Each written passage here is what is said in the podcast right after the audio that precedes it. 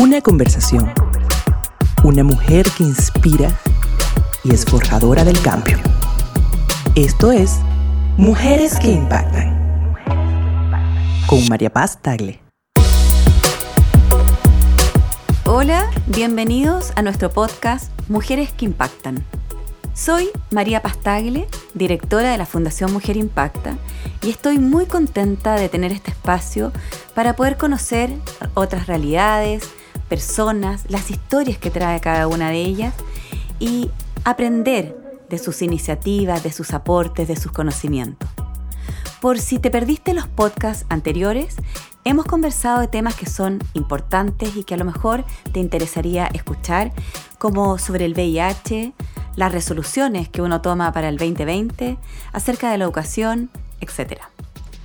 Hoy tenemos a una invitada muy especial y conversaremos con ella acerca de una temida palabra, cáncer. Creo que todos hemos tenido miedo de llegar a escuchar esa palabra. Estos días he visto varias películas y dos de ellas tenían relación a este tema. Cuando uno termina de ver estas películas tiene una sensación de mucha pena, personalmente generalmente lloro, pero también de gratitud de pensar, no he tenido la cercanía de vivir o estar cerca de alguien que ha tenido cáncer. Como les digo, tenemos a una increíble invitada que no solo vivió el cáncer de forma muy cercana, sino que decidió hacer algo por quienes reciben esta terrible noticia y viven el cáncer, para que esas personas se sientan acompañadas, apoyadas. Escuchemos la historia de Marcela Subieta, creadora de la Fundación Nuestros Hijos. Marcela Subieta afirma que nada en la vida es al azar. Todo lo que pasa es una invitación a seguir un camino.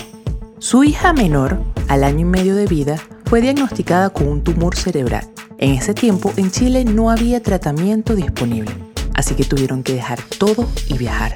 Claudia tuvo un tratamiento de fantasías y el sufrimiento se redujo al mínimo, dice Marcela pero asegura que la vida de su pequeña fue una fiesta hasta su último día de vida.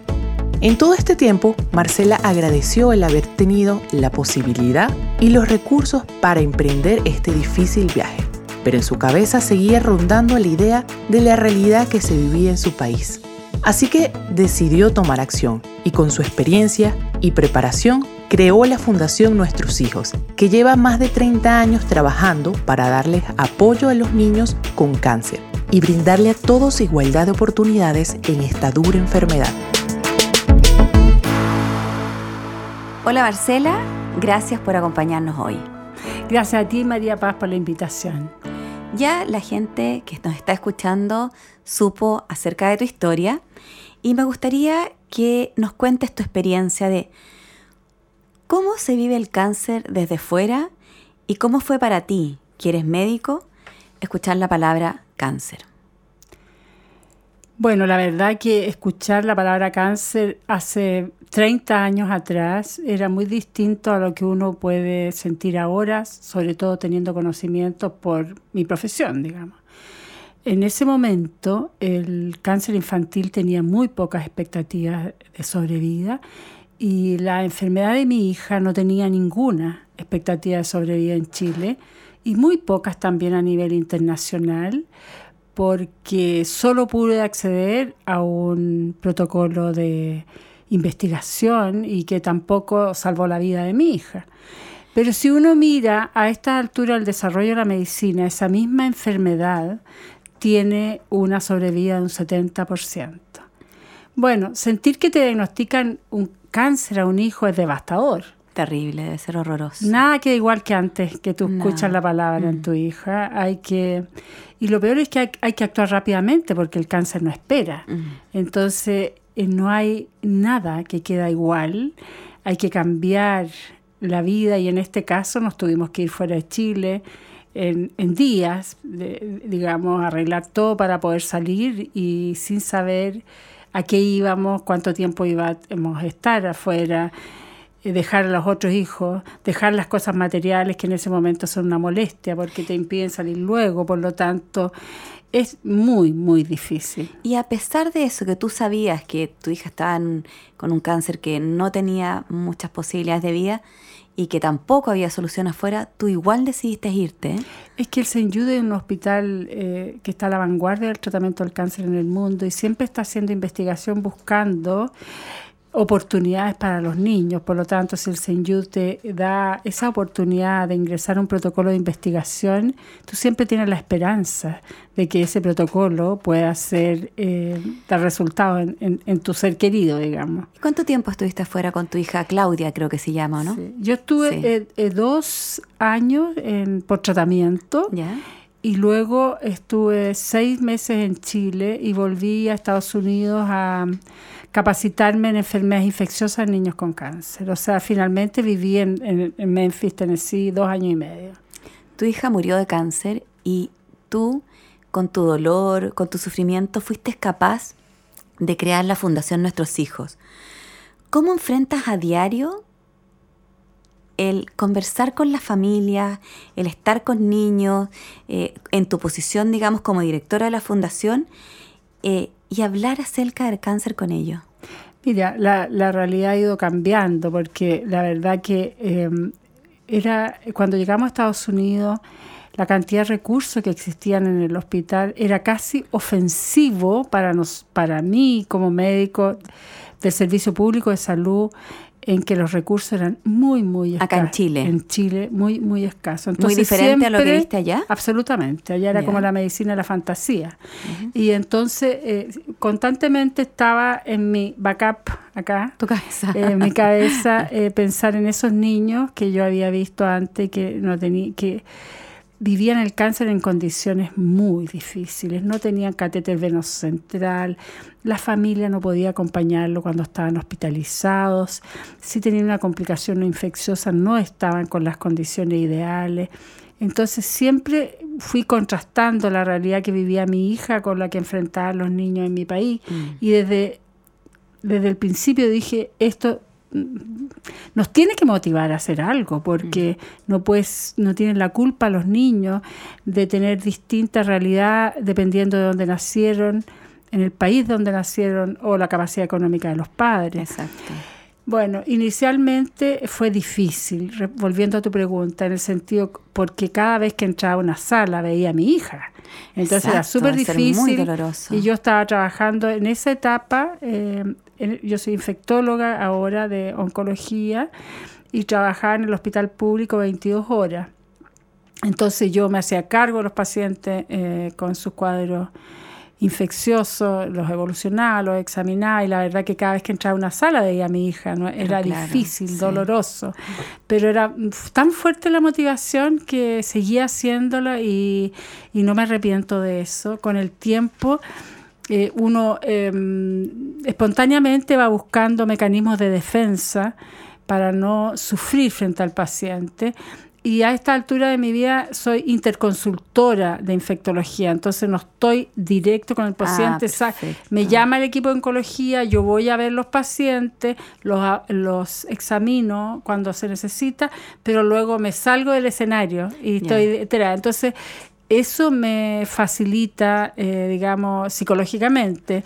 Y por otro lado, la fundación, claro, yo los veo, pero tienen una soy directora, ahora presidenta de la fundación, entonces están más en lo macro que en lo mínimo. Perfecto. Igual te toca enfrentar a los papás, a sus familias, al niño con miedo. Igual hay una instancia de... Absolutamente, porque eh, eh, especialmente yo veo las áreas que estamos desarrollando y, y, me gusta estar con los pacientes, me gusta darme vuelta donde ellos están en rehabilitación o en la fundación, en el hospital todos los papás me conocen y se acercan a conversar conmigo. Me pasan muchas cosas, por ejemplo, el sábado estaba en un matrimonio y iba saliendo y una niñita linda se me acerca y me dice, usted es la doctora Subieta, sí, Marcela, sí, y me abraza y se pone a llorar a Mari, a Mari, a Mari. Había sido paciente. Había sido hermana de un niñito que se murió que yo había tratado. entonces, claro, eso lo vive porque ya a esta altura la fundación es conocida, además, entonces me toca mucho eso, pero ya a esta altura además yo veo la vida de otra forma que como la veía antes y enfrento la muerte también de otra forma. Te toca enfrentarla muy seguido además. Marcela, usted, bueno, tú y, todo tu equipo han hecho un trabajo maravilloso en la fundación. Personalmente la conocí, es, un lugar muy lindo, muy acogedor, tienen casas de acogidas para los papás de afuera, eh, tantas cosas que han ido creciendo, mejorando. ¿Cómo vive un niño con cáncer hoy? Yo creo que la situación a cuando nosotros empezamos es totalmente distinta. Primero, cuando partimos, los niños preferían desertar del tratamiento antes de enfrentar el sufrimiento. Los niños, ¿eh? Los niños, adolescentes especialmente. No todos, obvio. Lo que lo más, más se daba en adolescentes que en niños más chicos. Y muchas madres que venían con sus hijos de provincia, se devolvían porque le, tenían que quedarse a tratarse en Santiago y no tenían plata para pagar un lugar y ni existían las casas de acogida. Mm. Y lo otro que pasaba, aparte de todo lo que tiene que ver con la enfermedad propiamente tal, es que los niños que iniciaron un tratamiento de cáncer, que por ejemplo una leucemia dura en promedio alrededor de dos años, desertaban del colegio y un niño que deserta dos años no vuelve al colegio. Entonces muchas veces se quedan en la esquina, en la droga, en cualquier cosa. Nosotros fuimos eh, avanzando en, el, en, los programas, en el desarrollo de la fundación de acuerdo a lo que portaba la política pública. Y siempre hemos trabajado de la mano del Ministerio de Salud hasta el día de hoy, tomando esta, este desafío como un desafío de ambos, común. Mm. No estamos en la mm. otra trinchera reclamando. Perfecto. O sea, estamos no forma aislada. parte del desafío de que los niños tengan la mejor vida y las mejores oportunidades, tanto en el ámbito médico como psicosocial. Entonces, inicialmente nos consumíamos en comprar catéteres venosos centrales para que los niños no los pincharan ante el cansancio y no sufrieran. Eh, eh, exámenes de laboratorio para que llegaran rápido al diagnóstico, tratamientos que no estaban, medicamentos para los vómitos, quimioterapias que no contaban. Y poco a poco también fuimos construyendo unidades de oncología del más alto nivel, hicimos ocho hasta la fecha, y fuimos poniendo de alguna forma un estándar. Mm. Y luego ninguna unidad quería tener eh, de oncología del servicio público, donde se atienden el 85% de los niños, nadie quería tener una unidad de mejor de peor nivel. Entonces fue, fue se fueron haciendo los, los, los las mejoras, después los y, llegó el año 2004 que el Ministerio de Salud incorporó al auge el cáncer infantil. Entonces, y esta, esta política pública que es excelente, es maravillosa comparada a, muchos países, eh, fue aportando recursos. De manera que nosotros nos fuimos enfocando en otra área que había falencia, en otra brecha que no tenía. Y así creamos las escuelas hospitalarias el año 97. Tenemos tres casas de acogida en este minuto. Ahora tenemos un centro de rehabilitación. Le otorgamos a los niños eh, cuidados paliativos domiciliarios. Tenemos todo un, programa psicosocial que va desde repararle la casa, porque la casa en malas condiciones puede ser un riesgo para un niño en tratamiento con La casa donde ellos viven, sus papás, su familia. Sí. Eh, pagarle su locomoción, darle ropa, comida. Qué maravilla, Marcela. Eh, locomoción privada para que puedan llegar, etcétera, etcétera. Y últimamente hemos desarrollado toda una área de desarrollo de la fundación, que es, el nombre que tiene, que no solo nos hemos estado haciendo investigación en áreas relacionadas con el cáncer infantil, sino también apoyando la capacitación de los profesionales. Y ahora todos estos modelos que hemos ido creando han sido tan exitosos que estamos exportando los modelos en países de Latinoamérica. Y eso ha sido muy lindo porque, bueno, los niños con cáncer no deberían tener barreras y queremos que ellos, todos los del mundo, puedan tener el acceso al mejor tratamiento posible, no importa el lugar donde nacieron ni la condición socioeconómica. ¿Cómo, no voy a estar hablando con una mujer que impacta? Marcela, eh, según lo que hemos averiguado y que dice el Ministerio de Educación, el cáncer es la segunda causa de muerte en menores de 15 años. En mayores de 5 años, de, ahí para arriba. De ahí para arriba. ¿Y cuál es el papel de la fundación? ¿Ya? En base a este número y cuál es el porcentaje de sobrevida de cáncer en los menores. Bueno, el porcentaje es maravilloso, comparable a país desarrollado. 75% de sobrevida a 5 años.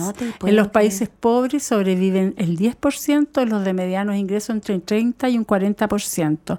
Y a pesar de que la, la población que nosotros atendemos del servicio público, como tú sabes, este país es muy inequitativo, tiene ingresos de países pobres, con todas estas alianzas público-privadas que vamos en conjunto enfrentando este desafío, hemos logrado a lo largo del tiempo que haya una mejoría de un 75%. Qué maravilla. ¿eh? Sí, maravilloso. Mm. maravilloso. Gran aporte de la Fundación Nuestros Hijos gran aporte de la Fundación Nuestros Hijos y de la política pública con la cual hemos trabajado desde el inicio y hemos estado siempre abogando para que los niños tengan una oportunidad y también trayendo innovación o adelantos de la medicina eh, para poder, digamos, llegar a estos resultados. Eh, y ha sido, es un trabajo difícil, complicado, pero muy lindo y ha dado inmensos frutos. Algo que hoy día está es tan importante, la colaboración, mm. trabajar juntos, público-privado. Mm. Excelente.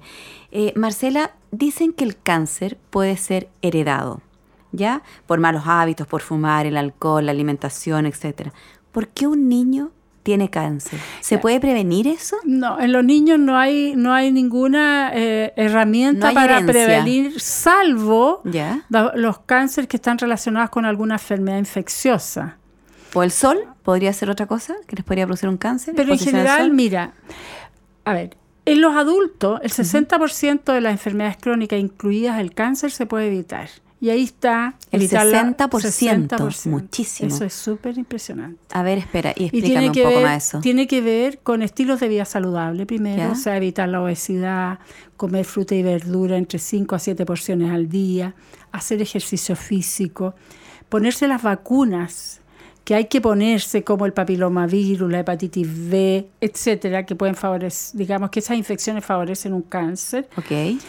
Cuarto, no exponerse al sol. Y se sabe que todo, de todo el sol que tú vas a tomar a lo largo de la vida, casi el 70% se toma en los primeros años de la vida. El cáncer te va a dar después, pero fue un factor de riesgo que tú tomaste al ah. principio. Después, importante también eh, disfrutar la vida, yo creo. Eh, sí, bueno, el estrés, no evitar cosas de estrés. Claro, estar contento.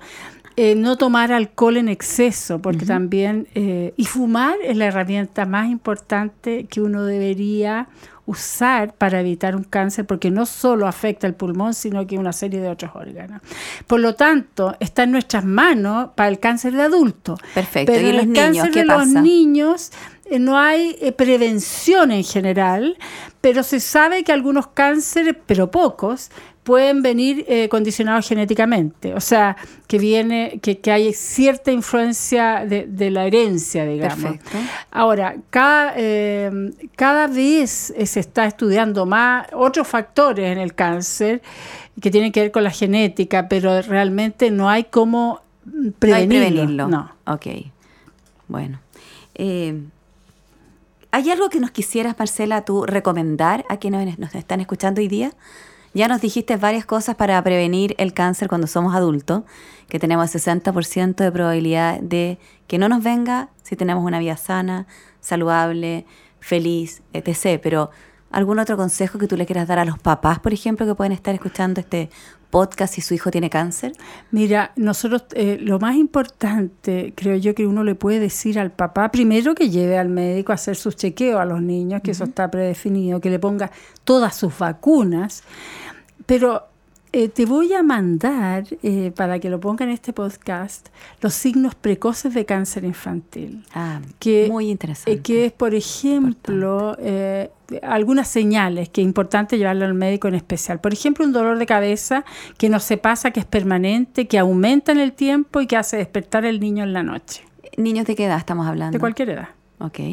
Después, aumento de volumen en alguna parte del cuerpo. Por supuesto, hay que llevarlo para examinarlo. Eh, si ve que aparecen ganglios, esas como, como formaciones redondas en el cuello. Un niño que tiene fiebre, que no tiene explicación y, la fiebre se mantiene en el tiempo. Si le nota que tiene moretones, como se llaman, que son las equimosis en las extremidades.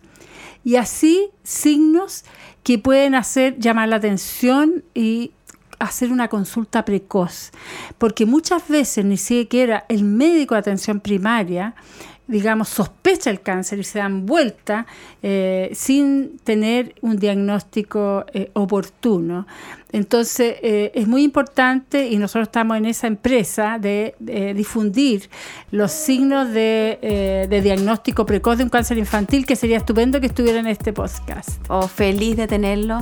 Marcela Subieta, médico pediátrico, infectóloga, directora de la Fundación Nuestros Hijos, mamá, y por supuesto una mujer impacta.